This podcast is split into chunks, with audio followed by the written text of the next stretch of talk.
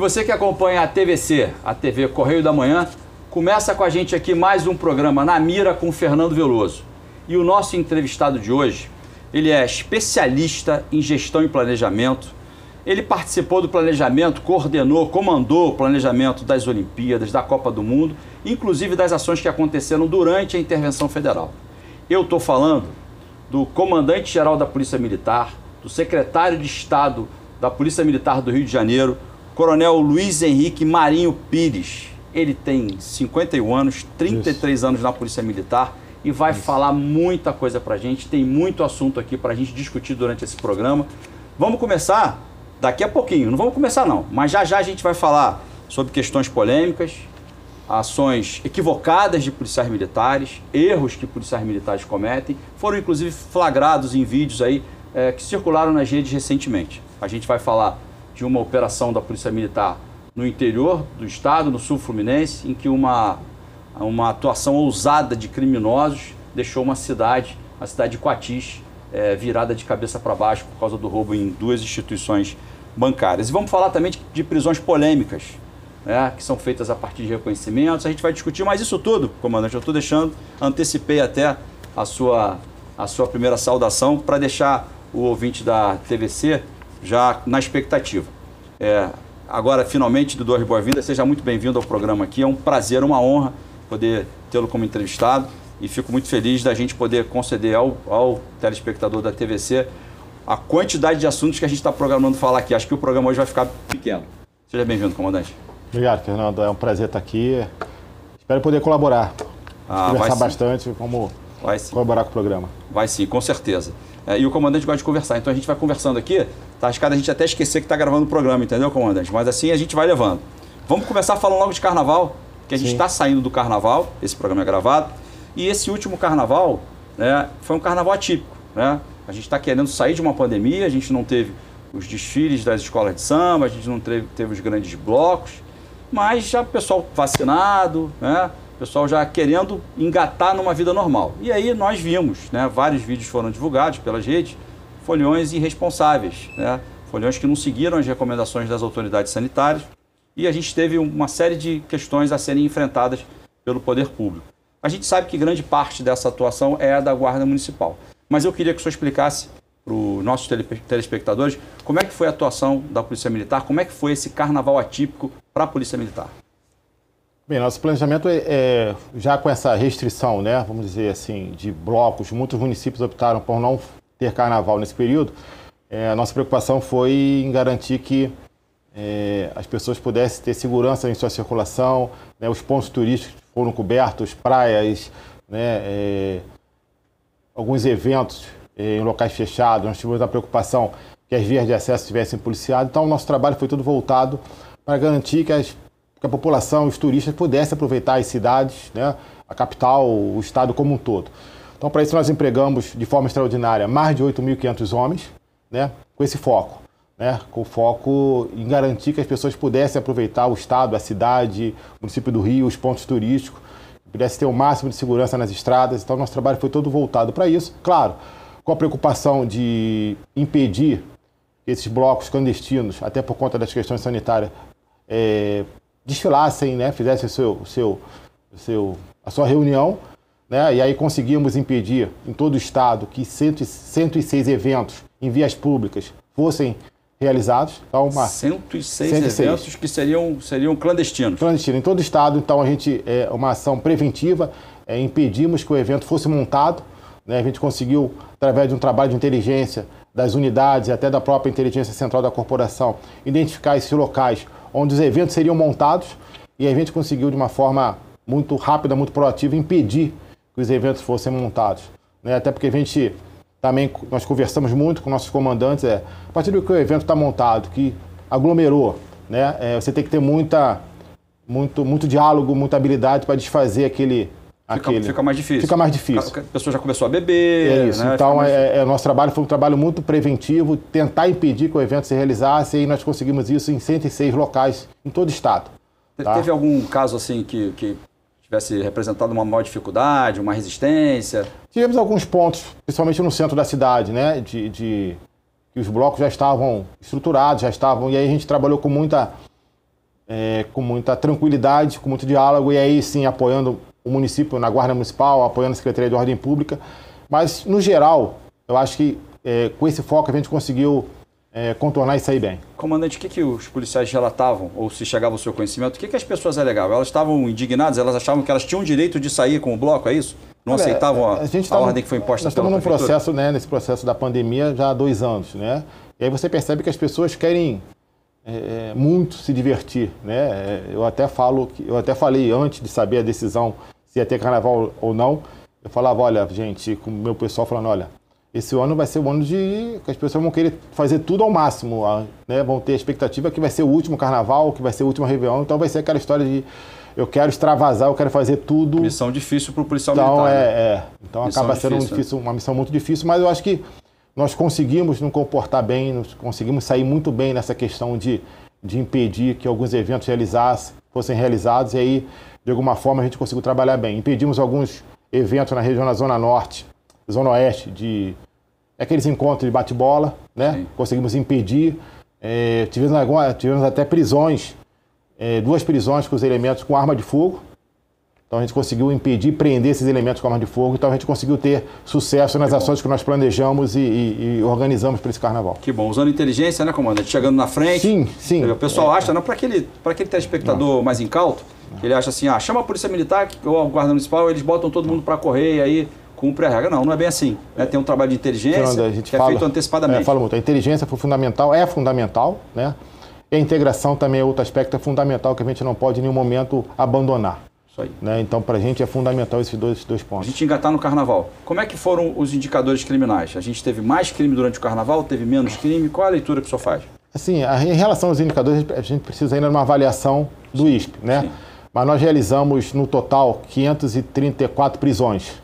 Foram 534 então, prisões. Prisões, foram 534 prisões durante esse período de carnaval, começando sexta-feira, 8 horas da manhã, até terça-feira, meia-noite. Então foram 504 prisões, corrigindo, 504 prisões. Mais de 500 prisões? Mais de 500 prisões, 36 armas de fogo apreendidas. Então nós tivemos aí um saldo, um resultado bem, bem interessante é, nessa parte operacional, né, nessa parte de atuação.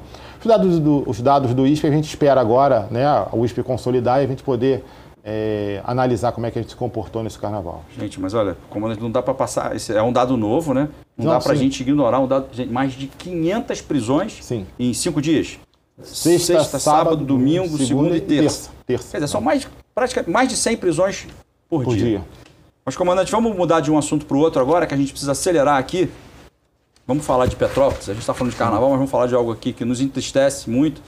É, mas a gente precisa falar até para a gente entender melhor e para as pessoas conhecerem, o telespectador da, da TVC, conhecer, saber qual foi o papel e qual está sendo o papel que a Polícia Militar vem desempenhando em Petrópolis no auxílio àquela catástrofe que, que assolou o Petropolitano. Fernando, no primeiro momento que a gente tomou conhecimento da, do, do, problema, né, naquela, naquela noite, madrugada, é, a primeira, nosso primeiro pensamento foi é, mandar efetivo para lá, para a região de Petrópolis, para apoiar o 26º Batalhão.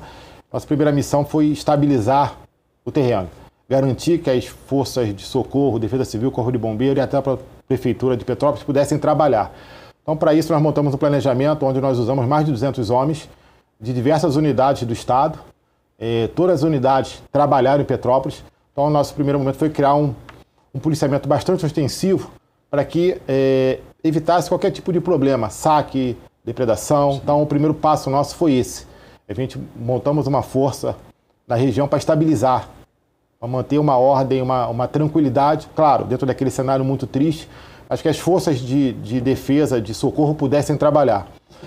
O segundo momento nosso foi estabelecer no próprio 26 e na entrada da cidade, nós montamos duas bases de comando. 26 é o batalhão da área. 26 é o batalhão é. da área, então reforçamos a estrutura do batalhão da área para que ele pudesse receber é, o apoio que foi destinado para ele. Né? Montamos uma base na entrada da cidade do Comando de Operações Especiais. É, eu vi essa base. Que era um, um, um reforço que nós levamos para lá o policiamento. E a partir daí nós começamos a. Porque nós tínhamos, temos muitos policiais que moram na região de, de, Petrópolis. Então nós começamos a atender os nossos policiais militares, cadastrar nossos policiais militares. E, paralelo a isso, manter a segurança da cidade. Então nós fomos fazendo esse trabalho. É, levamos para lá também, em apoio, a nossa equipe de demolição do COI, que pôde ajudar o bombeiro, o Corpo de Bombeiros, naquela, naquela, na, na região, desobstruindo algumas regiões. Então, equipe, do Comando de Operações Especiais, eles têm os maquinários tem os que são maquinários, utilizados normalmente nas operações. Isso, isso. Nós disponibilizamos para a cidade de Petrópolis, então apoiou, apoiou o Corpo de Bombeiro, o Corpo de Bombeiro apoiou a Prefeitura de, de Petrópolis. Né? E aí começamos a adotar nossa, nossa unidade de equipamentos e, e, e materiais que pudessem dar suporte a tudo que a gente levou para a cidade. Então nós conseguimos, de uma certa forma, manter a tranquilidade na região. Né? Tivemos algumas coisas pontuais, mas nós conseguimos, de forma imediata, é, sanar. Começamos a apoiar algumas secretarias que precisavam de apoio, claro, a gente sempre está ali para colaborar, para trabalhar, então fizemos escoltas, é, garantimos deslocamentos, o nosso equipamento do BOP ficou à disposição, ainda está à disposição da cidade lá, trabalhando, nossos policiais estão lá, trabalhando na região, né? então pudemos dar todo o suporte para quem, para que a cidade funcionasse e dar suporte às secretarias. Ah o batalhão de policiamento em vias especiais fez a escolta sim, de sim. policiais penais que levaram doações para lá. E aí eu quero destacar aqui, o, o Coronel Henrique está descrevendo aqui, em linhas gerais, qual foi a atuação da Polícia Militar em Petrópolis. É, até parece que a gente não está falando de ação policial, né? Mas é isso, polícia não é sua guerra, não. Sim. Polícia é não é sua guerra. Para aqueles que acham que polícia é sua guerra, não é não. Polícia não é sua guerra, não. É, mas vamos, vamos avançar? E nós tivemos nós 26 policiais militares nossos que morando na região. Muitos perderam suas residências, muitos perderam seu, seus bens todos. Né? E a gente está agora no trabalho de ajuda a esses policiais militares. Já conseguimos muita doação para eles, estamos distribuindo a doação para eles. É, e estamos trabalhando no processo de buscar é, acomodação para quem perdeu suas casas. Então, esse é o trabalho que a gente vem fazendo. Então, tem pelo menos 26 policiais militares que foram impactados, que foram impactados por aquele deslizamento. Por aquele deslizamento. Né? Graças a Deus, ninguém perdeu, nenhum deles perdeu é, nenhum parente próximo, né? Mas é uma situação muito triste de policiais relatarem para mim que perderam todos os seus amigos, né? Eles são nascidos e criados na região. E aí alguns vieram conversar comigo porque eu fui quase todo dia à região, chegava cedo, ficava lá no, no batalhão olhando, coordenando as coisas junto com, a, com o comandante do 26. E aí muitos relatando que perderam muitos amigos, que perderam praticamente toda a sua criação, todos os amigos que foram criados juntos, eles perderam. Assim, muito triste, muito duro é, é, ver isso. O relato dos policiais que, que chegaram na linha de frente lá, que devem ter ajudado lá as pessoas nas situações mais difíceis. Qual era o relato que eles traziam? Olha, é, um, é relato de muita tristeza que tiveram no início, né, de muitos passaram a madrugada cavando com as próprias mãos, assim, é, muito triste conversar com eles, assim. E aí nós providenciamos também para a unidade um apoio psicológico, estamos com as nossas psicólogas lá na, no batalhão para atender esses policiais, principalmente quem mora na região, né? Sim. Montamos um posto de vacinação também lá para atender nossos policiais e a família dos policiais militares, porque por causa das da chuvas, das enchentes, então também montamos um posto de vacinação. Então nós procuramos dar todo o suporte ao nosso policial militar. Ainda temos que avançar mais, é, é fato, e estamos trabalhando para isso, né? Mas esse foi o nosso, nosso trabalho lá. Então eu, eu, nós procuramos ocupar a cidade com muito policiamento para que as forças pudessem trabalhar né, com total segurança, né? E pudesse executar o seu trabalho. Cenário difícil. Né? Muito, Cenário muito difícil. difícil. Até, até o, a gente né, fala difícil. assim, ah, colocar o pessoal no terreno, mas até para deslocar no terreno é Sim. é difícil. Tivemos né? muita dificuldade no início de deslocamento, foi, foi muito difícil. Aí usamos o recurso da moto, levamos a moto, as motos do choque do Rio para Petrópolis, para eles poderem nos ajudar lá. Então a gente foi, no início, fomos nos adaptando àquele cenário. Sim. Né? Sim. Foi isso que aconteceu. Isso aí, comandante. Vamos falar de um programa, que é um programa importante para o Estado, que é o Cidade Integrada. Na verdade, eu diria que é um dos principais programas de Sim. política pública do governador Cláudio Castro. Está é, tá acontecendo no Jacarezinho, na Musema. É. Diz para a gente as linhas gerais da atuação da Polícia Militar no programa Cidade Integrada, comandante. Programa, programa do nosso governador, né? É, e eu tenho falado muito, onde eu tenho ido, é que a segurança pública não é o principal agente desse programa. Né? E o papel da Polícia Militar é garantir que as demais secretarias entrem, entrem e executem seu trabalho. Então, nós, as duas comunidades ainda estão num processo de estabilização. Né? O secretário conhece muito bem que Jacarezinho, durante muitos e muitos anos, única, as únicas forças que entravam no Jacarezinho eram a Polícia Militar e a Polícia Civil. Eles só conhecem a Polícia, a Polícia Militar e a Polícia Civil como representante do Estado. E nosso papel lá é estabilizar, manter, procurar estabilizar a região para que o Estado entre e ofereça para eles o que eles merecem, que aquela, que aquela comunidade, aquela sociedade merece. Então, é um papel, eu tenho falado muito, nosso papel é muito secundário é, em relação ao programa do governo do Estado. Nós temos que garantir que o Estado entre, que o Estado funcione, que o nosso governador implante o projeto que ele quer para aquela região. Tanto no Jacarezinho quanto na Musema, que são áreas de característica diferente. Né? A gente entende, cada uma tem a sua característica, cada uma tem a sua particularidade, mas o nosso papel nas duas é garantir que o Estado entre e que as coisas funcionem. Nós não podemos ser o protagonista desses dois programas.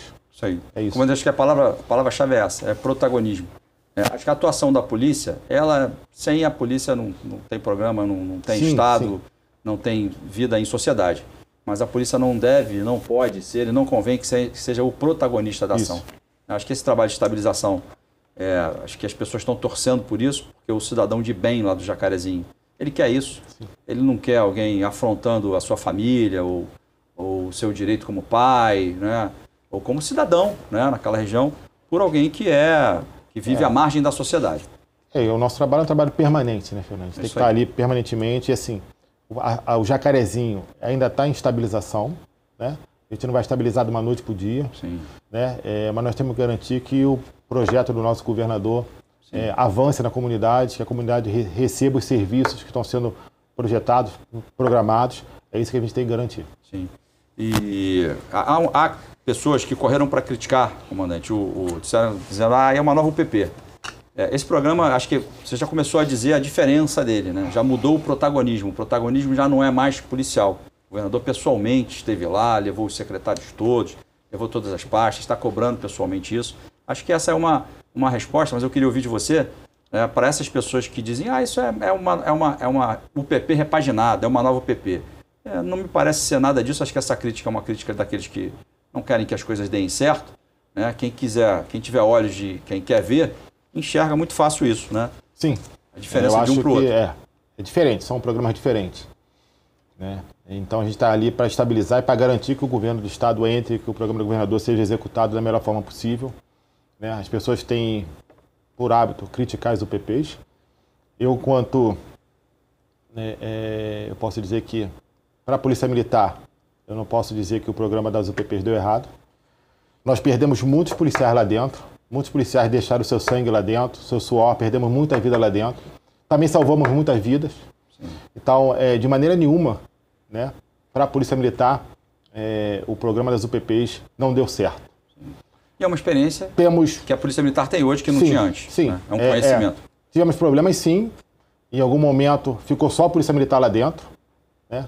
mas em respeito aos policiais que nós perdemos, é, as vidas que nós salvamos lá dentro, é, nós não podemos dizer, a Polícia Militar não pode dizer que o programa é, não deu certo.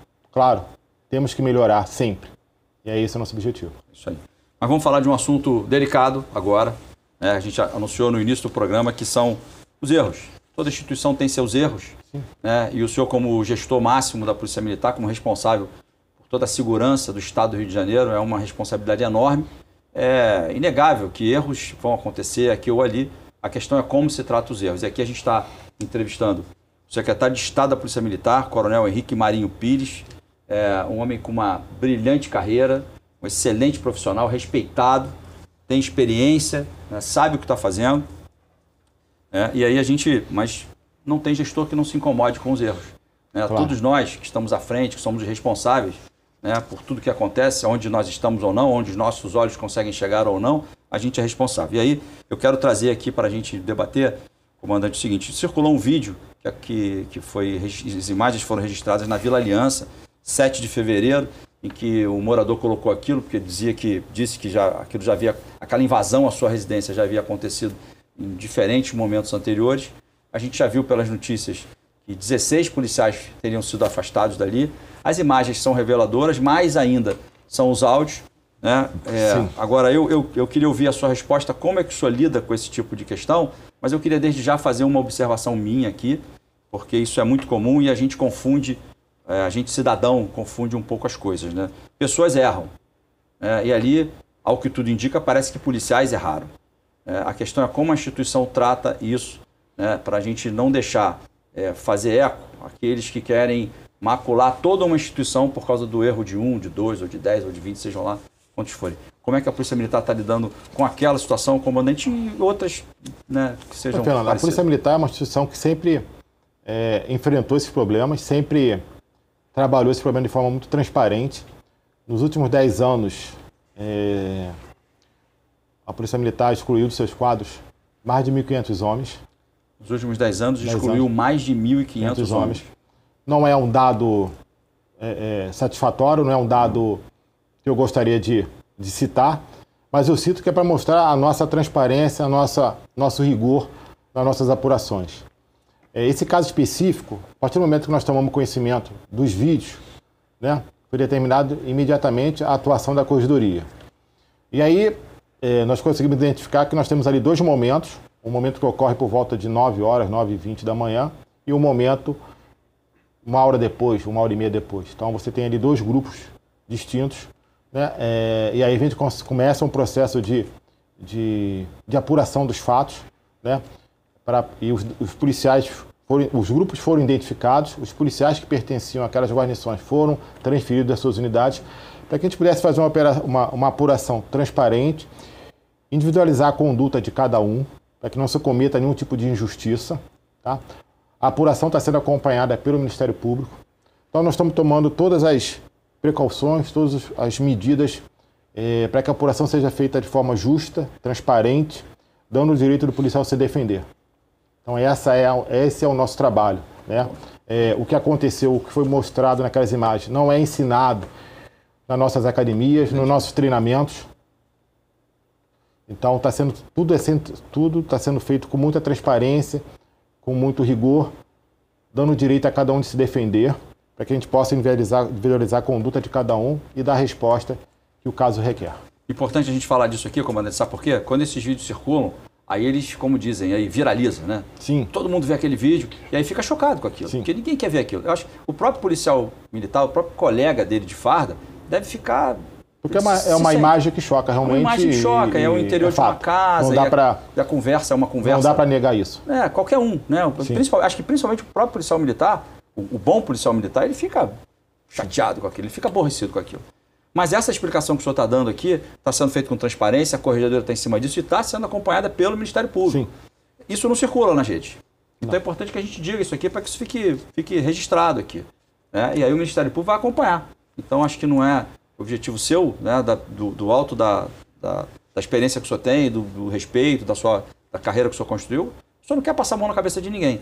Né? Agora as coisas têm que ser feitas na sua medida, porque a gente não faz, o gestor não faz aquilo que ele tem vontade de fazer, ele faz o que a lei permite que ele faça. É e como o senhor disse, tem que dar o contraditório, ampla defesa para todo mundo.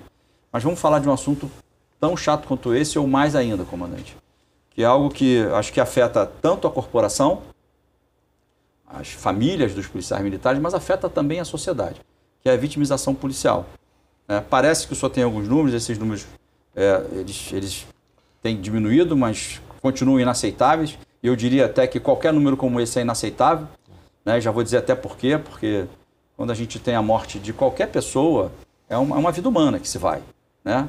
E aí é uma vida. A gente não tem uma ou duas, é uma vida. Agora, quando a gente tem a morte de um é, agente do Estado e aquele agente que, tá, que tem como responsabilidade garantir a nossa segurança para que a nossa vida possa fluir, possa acontecer, aí acho que está morrendo até um, um pedaço do Estado, inclusive. Né? Então, e a gente tem esses números altos ainda. Né? Como é que está essa situação e como é que o senhor lida com essa situação que é, que é tão, tão séria, tão grave para todos? A vitimização de policiais. Fernando, é a coisa que mais me, me afeta. É, é o que mais me machuca, é o que mais me incomoda muito, muito. Eu posso dizer para você que é o que me dói muito. Então, assim, os números vêm reduzindo, ano a ano vem reduzindo. Ainda estão altos, não é o número ideal, não existe número ideal para isso. Então, assim, os números vêm reduzindo. Então, é trabalhar com treinamento, trabalhar com equipamento, é trabalhar com investigação.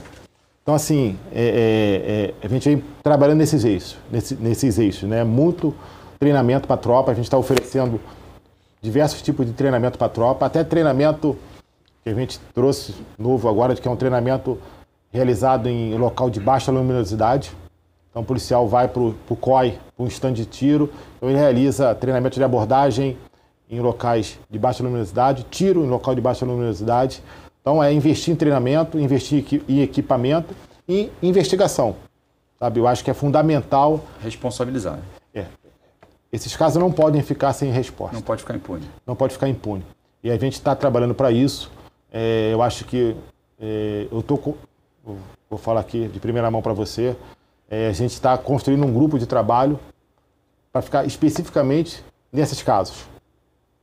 Então a gente está compondo lá, está construindo lá junto com, meu, com a minha equipe de trabalho. Daqui a pouco tempo a gente vai lançar lá um, um, um, um grupo para ficar especificamente dedicado a esses dedicado casos. A esses a vitimização casos. de policiais. A vitimização tá de policiais militares. A TV vai TV... ser um grupo que vai focar nesses casos diretamente. Então a gente vai ter lá um, um a gente está montando hoje mesmo. Eu estava trabalhando em cima disso. É, a gente vai ter um grupo que vai trabalhar isso especificamente. Que aí é o foco da investigação, é o foco da, da investigação que vai colaborar, colaborar com a Polícia Civil, com o Ministério Público. Então, esses casos vão ter uma. uma é, a nossa ideia é ter uma pronta resposta, né? É, ter ações rápidas e contundentes, porque não pode ficar assim. Gente, eu vou deixar o comandante respirar aqui. Eu não sei se a TV consegue capturar isso, mas a gente percebe que ele ficou emocionado aqui. Eu percebi isso. Eu não sei se vocês conseguem perceber isso, porque é o gestor, né? Quantos homens tem na Polícia Militar hoje? 43 mil. São 43 mil vidas que dependem das decisões dele, que estão nas ruas todos os dias, e a gente percebe que ele ficou emocionado. Mas eu queria fazer, é, instigar um pouquinho mais o senhor, comandante. A gente vai falar de equipamentos, né? Porque o senhor falou de equipamentos, então eu vou pedir para a gente aprofundar sobre isso. Mas é, quando há um policial, quando há a morte de um policial, quando um policial é vitimado, a família fica, né?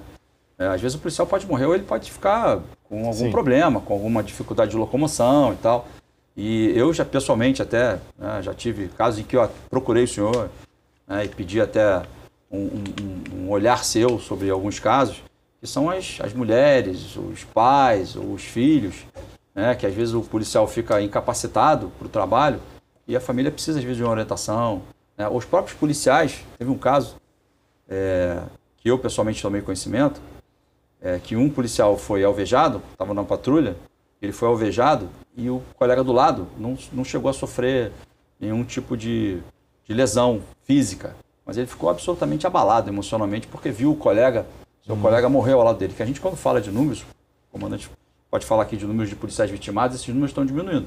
Mas um policial vitimado dentro de uma viatura, se tiver outros três dentro dele, aqueles três vão ter que superar Sim. uma questão para continuar operando. Você imagina, uma pessoa que trabalha contigo todo dia, entra na viatura e vai fazer rondas e vai fazer né, aquela, aquele trabalho policial e você vê o, o teu colega morrer do teu lado.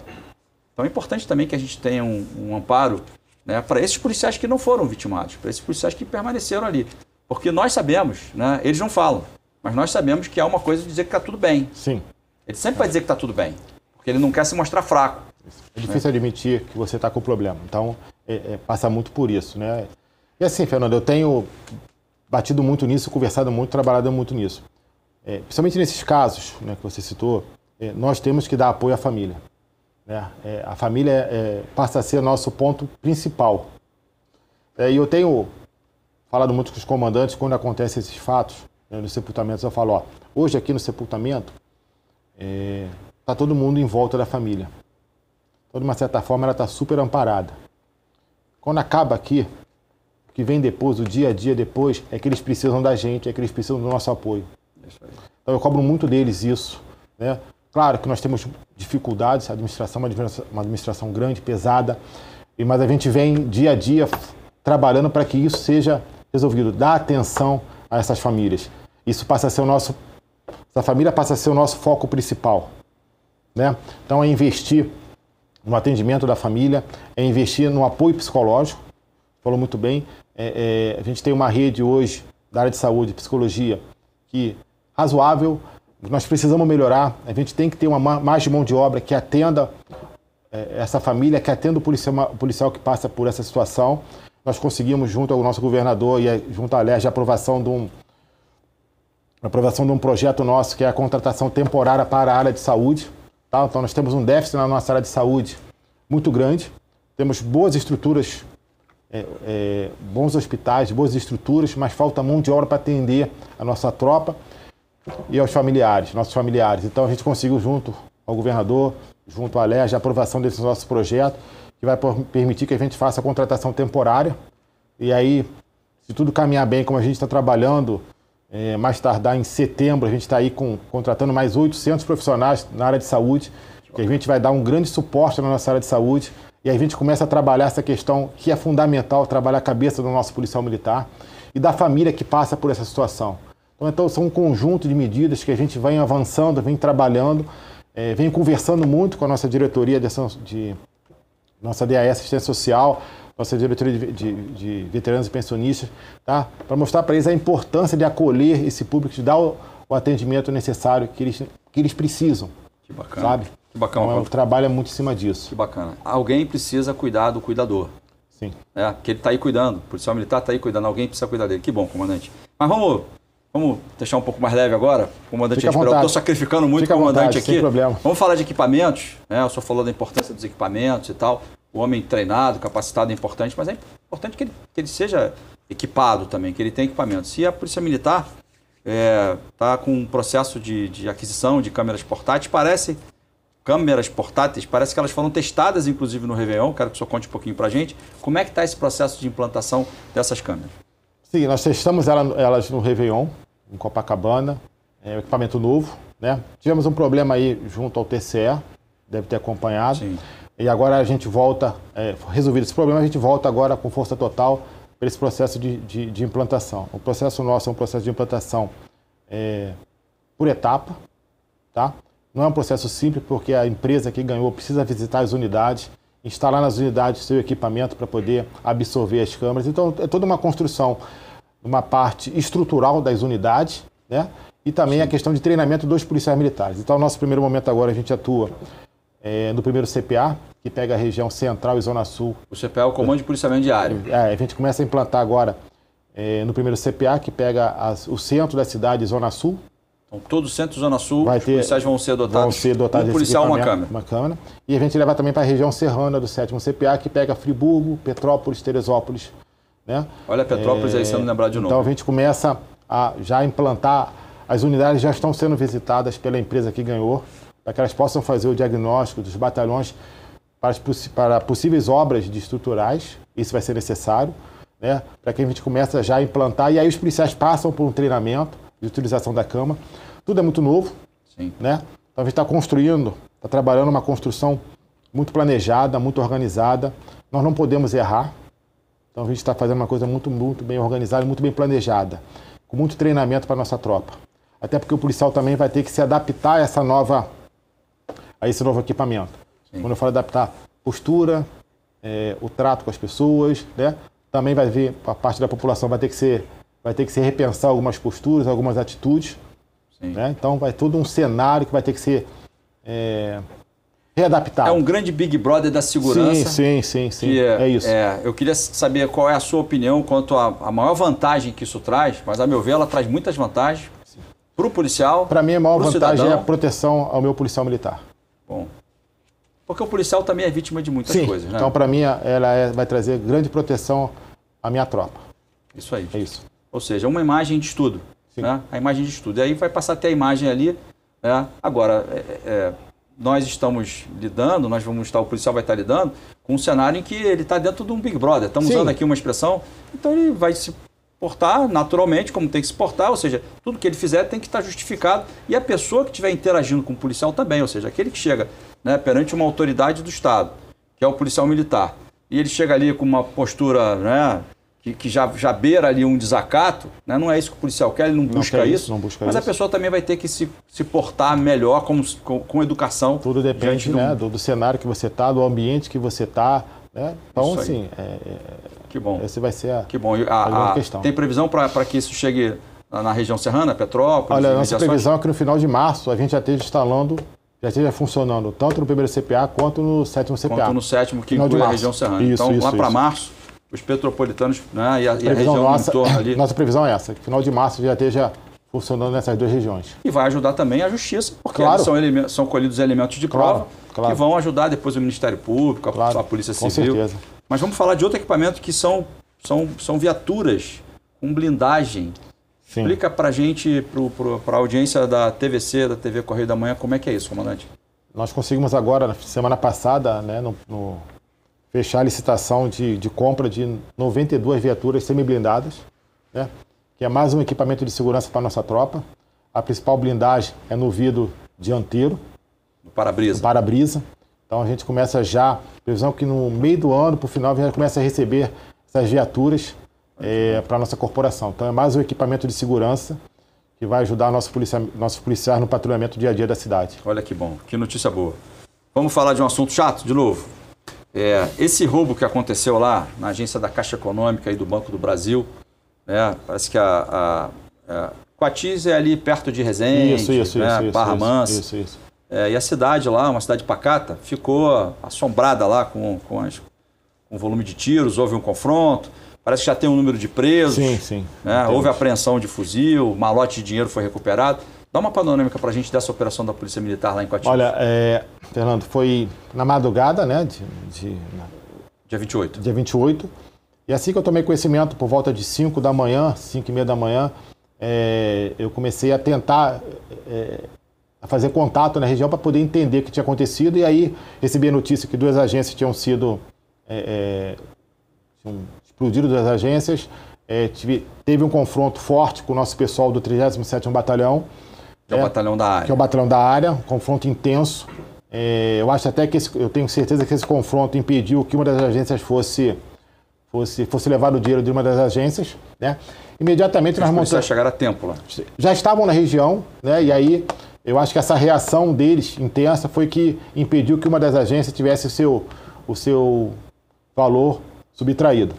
E aí, a partir daí nós começamos um grande circo na região envolvendo o batalhão rodoviário, o 28º Batalhão, o próprio 37, né? Nós deslocamos para lá duas aeronaves da Polícia Militar, uma com o FLI e a outra aeronave blindada, FLIR é aquele sistema de magiamento, magiamento aéreo, aéreo. que a gente não está vendo o helicóptero, mas ele está... Isso. Então, imediatamente eu desloquei para lá essas duas, equipa- esses dois- essas duas aeronaves. Fomos, mandamos para lá uma guarnição do BOP, porque nas informações preliminares é que eles tinham pego é, uma região de mato e estavam caminhando pela beira do rio. Né? E aí, com essa grande movimentação, com esse grande cerco, é, nós conseguimos, já conseguimos já números atualizados agora. Nós temos quatro presos, um apreendido, Um menor um apreendido. menor apreendido, né? dois mortos em confronto, dois fuzis apreendidos, um lança-rojão, recuperamos 13 mil reais, granadas, eh, pistola, carregador de fuzil. Então já temos aí um saldo já eh, dessa ação nossa em cima do, do fato que ocorreu. Ainda estamos na região, estamos lá com o cerco na região, ainda estamos com a tropa nossa no terreno é, batendo muitas, muitas informações que nós estamos recebendo da, da própria comunidade. Então, essa é uma pronta resposta.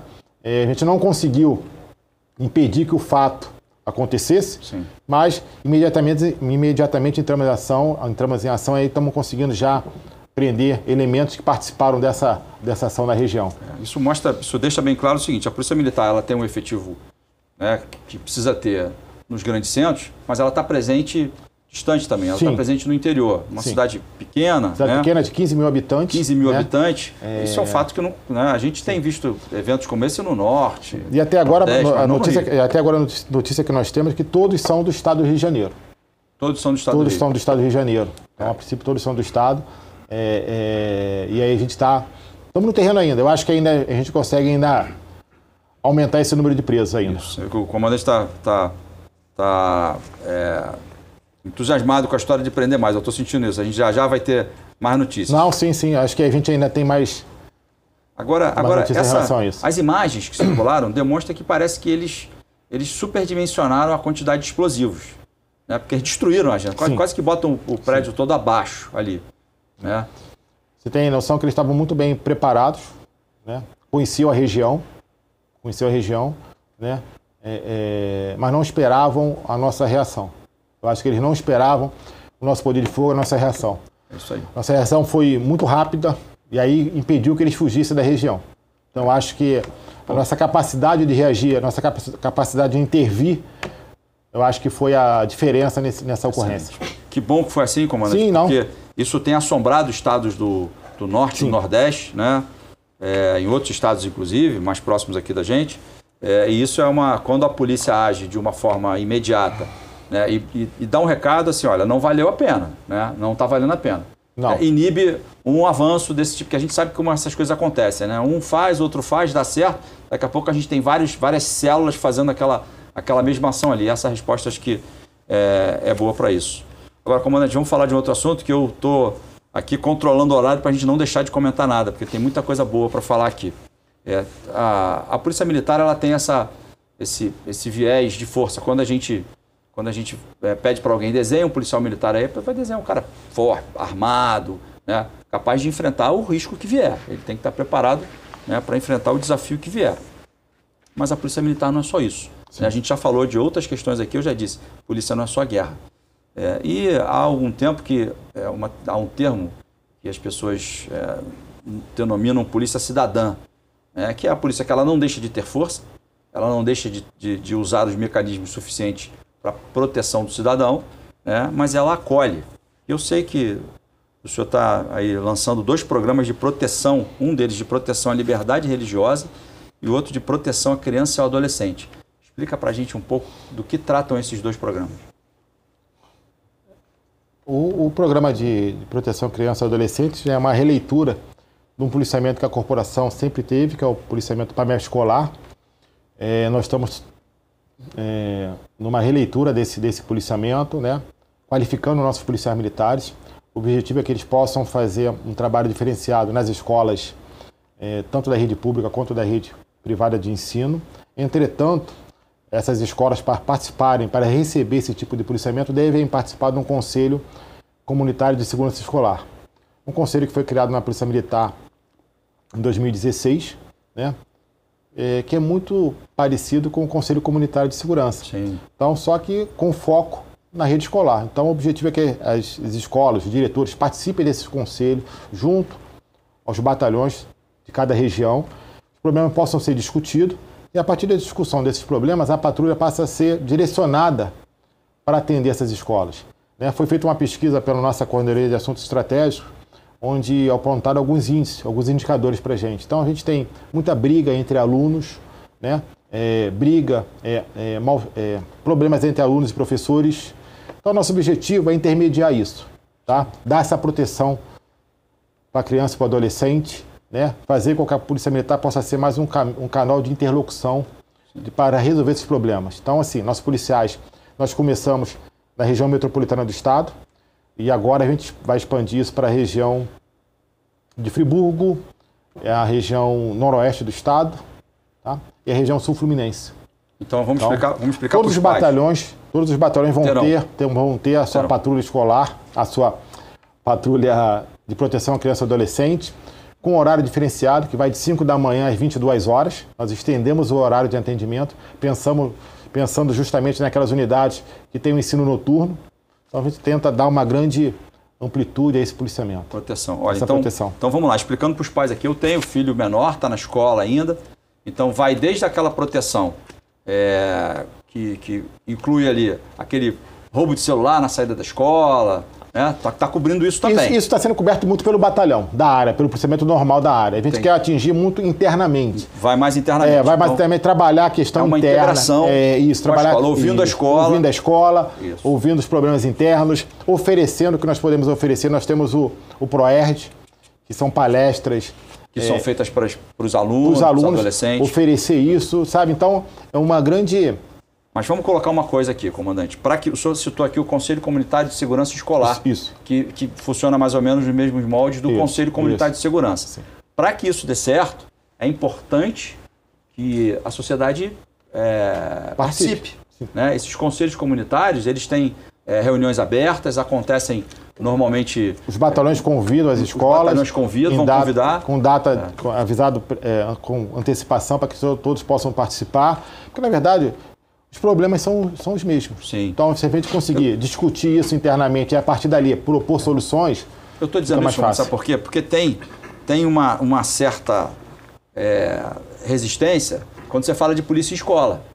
Tem gente que corre logo para dizer, não, a polícia na escola não e tal. Não é nada disso. Não. Então, a, o que a polícia está propondo nesse programa de proteção à criança e ao adolescente é uma participação, é, um, é uma, uma, uma, ação conjunta com a escola. É o senhor não vai decidir, olha, a viatura vai fazer isso, vai para cá. Não. não. O senhor está, a partir de um, de, um, de um processo que começa num conselho comunitário, é ou seja, com a participação da comunidade.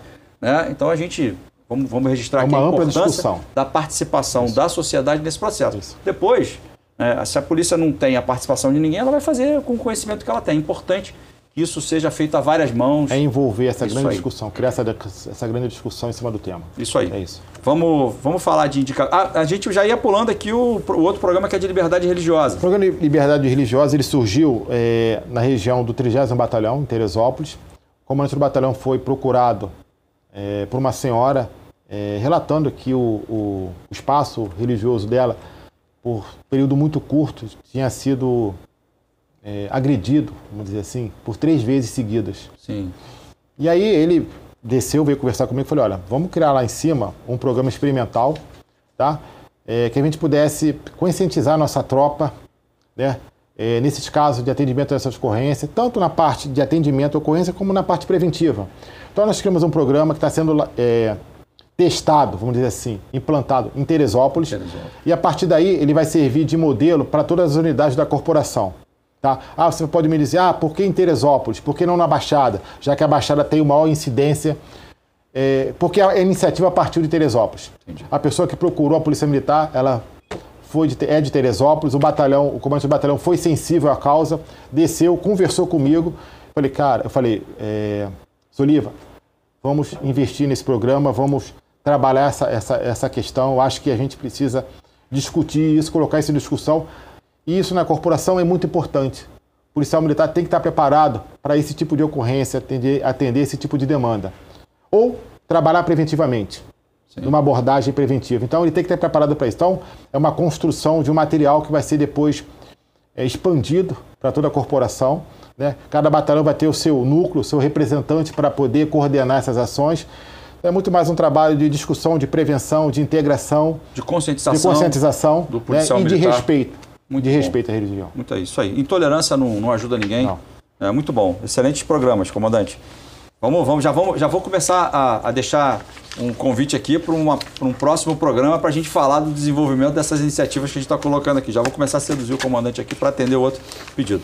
Mas vamos falar de algo que interessa a todos, né, ao Estado do Rio.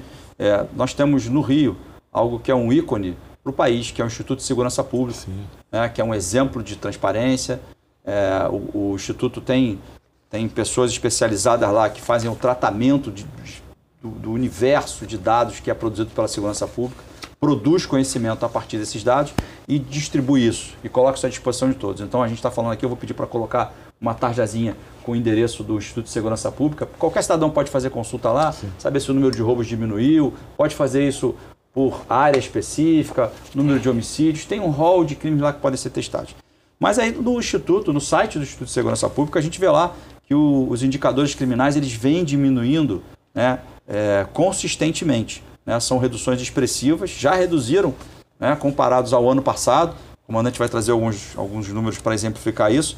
A que o senhor atribui essa redução, comandante? Porque são números, são números expressivos. Né? O que está mudando para a gente ter, felizmente, porque isso é uma notícia positiva, cada crime a menos é um cidadão a menos que é vítima de um criminoso, isso vem reduzindo de uma forma é, expressiva.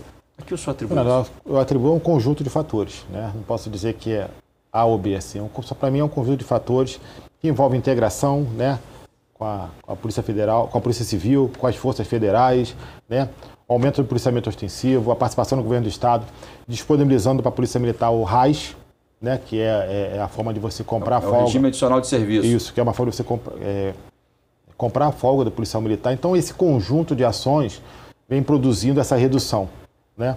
Claro é, que nós pegamos um, um, um, um está competindo aí com, com o período de pandemia, Sim. né? Você tem noção, janeiro de 2022 foi o melhor janeiro dos últimos quatro anos, em termos de redução de números. Então, assim, é tudo, representa todo um trabalho, todo um sacrifício da tropa, todo um sacrifício da Polícia Militar, toda uma integração com a Polícia Civil, e a gente vem ampliando o nosso campo de integração com a Polícia Rodoviária Federal. Nós fizemos um trabalho há poucos dias na Vila Cruzeiro, Sim. uma parceria da Polícia Militar, Polícia Rodoviária Federal e a Polícia Federal. Né? Todo um trabalho de inteligência que resultou numa Sim. ação é, efetiva, muito objetiva. Então, essa integração que a gente vem desenvolvendo no Estado, né? os recursos que o governador vem investindo na Polícia Militar, a parceria com a Polícia Civil, com a SEAP, com os outros órgãos, faz com que esse número comece a reduzir. Né? É uma ação é uma, integrada. É uma então, ação integrada, onde é, todos. É uma sintonia em que as é instituições, isso, e a é gente isso, fica muito feliz. É isso. ver isso, comandante. Eu tenho que começar a correr, que a gente já está caminhando para o final do nosso programa. Eu quero falar sobre um outro assunto que acho que interessa muita gente também, que são essas prisões é, polêmicas, né? prisões injustas. Então a gente teve vários casos recentes, todos jovens, 19, 20 anos. Né? É, recentemente agora esse que foi no calçadão de Ipanema, né? que foi preso. Né? É, a gente teve uma no Jacarezinho, um que foi reconhecido. Foi a história de que foi depois que ele foi comprar pão, um jovem de 21 anos. A gente tem um com um pouco mais de tempo aí, foi confundido com o filho de um traficante, ele fazia parte, inclusive, um grupo musical da sua igreja lá em, em Macaé. É, o que eu queria tratar disso com o senhor é o seguinte: as pessoas tendem a ficar é, com uma certa resistência para a ação do policial militar, quando é o caso de flagrante, em que essa pessoa é apontada por alguém, as testemunhas ou, ou vítimas dizem foi essa pessoa, foi essa pessoa, o policial militar pega, leva esse suspeito para uma delegacia, a autoridade policial lá confirma isso e ele pode vir a ter até um mandado de prisão decretado em razão disso. Dias depois ou semanas depois, se reconhece que houve ali um erro, houve uma injustiça. Né? O que eu quero colocar aqui é que isso causa muita indignação, isso de alguma maneira faz com que as pessoas tenham uma leitura equivocada da ação a qual o policial militar está obrigado a fazer. Né? Ele está obrigado a fazer. Se alguém na rua narra algum fato e aquilo faz algum sentido, né, não é algo absurdo, o policial militar tem o dever de conduzir aquela pessoa suspeita para uma delegacia. É uma fase. Né? Numa segunda fase, essa prisão, captura, que nós chamamos, né, ela é apresentada a um, a um outro agente público, que é um delegado de polícia, que vai confirmar aquilo ou não. Né? E aquilo depois vai ser submetido ao Ministério Público e a Justiça vai se manifestar quanto àquilo, como foi o caso dessa prisão desse jovem que ficou mais de 10 dias esse caso de Macaé que eu me refiro. Acho que é importante a gente esclarecer para as pessoas, aí eu queria ouvir do senhor, qual é o papel do policial militar, o que ele é obrigado a fazer, sob pena de, se não fizer, está cometendo um crime. A gente não está dizendo aqui que não pode haver erros. Sim. Erros podem acontecer, todos é nós podemos cometer e quem, quem os cometer que responda por eles. Mas eu queria que você explicasse qual é o papel, qual é a orientação que o policial militar recebe. Fernando, é um processo de várias etapas, é fato. Né? O policial não pode se omitir a partir do momento que uma pessoa aponta que, aquela, que aquele elemento furtou ou roubou ele. O policial não pode é, é, se omitir. Não existe isso. É, o, o, caso específico, o, o, exemplo daquele garoto do Jacarezinho. Né? É, o relato do nosso, dos nossos policiais é que é, ele estava junto de um outro elemento que portava uma mochila, uma mochila é, em um local de venda de drogas. Se você observar as imagens, o policial quando entra na padaria, ele em um momento ele, ele vai direto no rapaz. Em nenhum momento ele, ele refuga, em nenhum momento ele recua. As imagens são claras. Ele, ele parece estar convencido. Ele parece estar convencido. Ele entra e vai direto. E aí, os dois são apresentados na delegacia. A Polícia Militar fez o seu papel. Isso. Apresentou a ocorrência na delegacia. Então, esse é o fato. Então a imagem mostra muito isso. É bem clara quando ele entra direto e volta com, com o rapaz. Ele em nenhum momento ele, ele refuga. É, eu, quero, eu quero explorar isso, comandante, sabe por quê? Porque assim, vamos colocar no lugar de um policial militar que está na rua. É, se eu faço uma prisão, eu vou, eu vou ser responsabilizado por aquilo. Meu nome está ali. Então, para mim, é muito mais cômodo e é por isso que eu faço essa defesa. Talvez alguns não vão concordar com isso, mas acho que é importante a gente estar defendendo aqui o sistema. Eu faço essa defesa porque é muito mais cômodo para o policial se omitir. Ah, porque eu não vou ter problemas. Eu não vou ser chamado a depor na justiça, eu não vou ter nada disso. Então, o policial, quando faz isso, ele pode se equivocar? Pode. Porque Sim. a gente está falando de uma situação de correria, não estamos falando conta. nada que é feito numa prancheta. Sem contar que ele está lá no cenário, ele está no local quente. Sim. Sim, bem lembrado. Sofrendo pressão da sociedade, sendo pressão de todos os lados. Isso não pode ser em nenhum momento abandonado. Essa avaliação não pode ser em nenhum momento descartada. Por isso que o sistema prevê etapas. Uma outra é pessoa, é um outro agente público que está fora da área que está sendo apresentado. vai analisar de uma forma fria. Aí tem um, tem um terceiro interessado aí que é importante que ele não deixe de participar sempre, que é a testemunha. E a gente tem uma tendência, a gente brasileiro tem uma tendência de dizer assim, eu não tenho nada com isso, estou de fora disso. É importante que as testemunhas participem. Testemunhas podem levar a verdade para o mundo do direito. E aí fazem o seu relato, que confirma ou não confirma o que o policial militar apresentou. E, e, gente, e é isso que todo mundo quer. A, que a testemunha tem papel fundamental. Exatamente. É super Exatamente. importante. Então, é, é, alguns, alguns, alguns algumas questões deixam de ser observadas, né? É, o cenário onde ele estava. Muito, volto muito nesse caso de, do Jacarezinho. Ele estava dentro da favela do Jacarezinho, fazendo um uhum. patrulhamento, num local extremamente é, complexo. É importante que se diga, Sim. ninguém está fazendo defesa não, de ninguém. Não, não, não. Mas a gente está fazendo é a defesa do sistema. São fatos, é a defesa do sistema. É a defesa do o sistema. sistema é feito de Se várias o sistema etapas. tem falhas, vamos discutir o sistema. Sim, sim. O, que, o que nós não, eu não concordo, aí é a minha palavra, comandante, é o que eu não concordo é com uma condenação sumária. É, uma não. pessoa ser. Porque a família, a família conhece família, conhece aquela, o, rapaz. A tá? família tem um direito tem de um reclamar, direito, de, de, Tem de todo o direito e reclama com o direito e deve reclamar. Agora, para que a justiça seja feita. É, nós temos que analisar os fatos. Isso aí. Comandante, vamos, vou fazer mais uma pergunta. A gente vai estourar o nosso tempo já. Concursos para a Polícia Militar, para soldado. Eu sei que tem muita gente aqui na audiência da TVC que está olhando para sua farda, né? E está querendo ver um futuro dele ali. Diz para a gente como é que está essa expectativa, qual é a necessidade da Polícia Militar, se as pessoas devem continuar se preparando, como é que está isso? O último, concurso, o último concurso da Polícia Militar para soldado foi em 2014. Né? E a gente vem conversando isso com o nosso governador. O governador tem intenção e a vontade da Polícia Militar, ainda esse ano, abrir um concurso é, para soldado. Nós precisamos, nós temos essa necessidade é, e o nosso governador sabe disso, já conversamos isso com ele, ele tem esse compromisso, ele tem essa, essa consciência dessa necessidade. E nós vamos avançar para isso. Que bom, hein? Que bom. Comandante, agora eu vou me permitir fazer uma leitura aqui. Nós não combinamos nada disso, mas eu vou fazer uma leitura. Aqui, nós todos aprendemos a viver, demonstrando valor, pois o nosso ideal é algo que nem todos podem entender. Na luta contra o mal, Ser policial é, sobretudo, uma razão de ser. É enfrentar a morte, mostrar-se um forte no que acontecer. Isso é, eu fiz a leitura de uma parte do hino do policial militar é, e eu não me atrevi a fazer isso cantando porque é, eu, eu possivelmente estragaria a melodia, mas não há quem não ouça um grupo de policiais militares entoando esse hino e não se emocione. E é isso que eles precisam, eles precisam se emocionar, eles precisam acreditar, porque a missão deles é muito difícil e aqui eu estou fazendo a minha homenagem ao policial militar, na sua pessoa, comandante, agradecendo imensamente fato de você ter se desprendido de todas as suas obrigações, estar aqui com a gente no programa Na Mira com Fernando Veloso. E para a gente encerrar o programa, eu vou lhe pedir para, em duas frases, dizer naquela câmera ali, qual é a sua mensagem para o policial militar que está nas ruas agora e vai garantir que a gente volte para casa com segurança. Depois dessa fica até difícil, mas. Fernando, é é, nós temos, eu tenho, o Estado tem a melhor polícia militar do Brasil.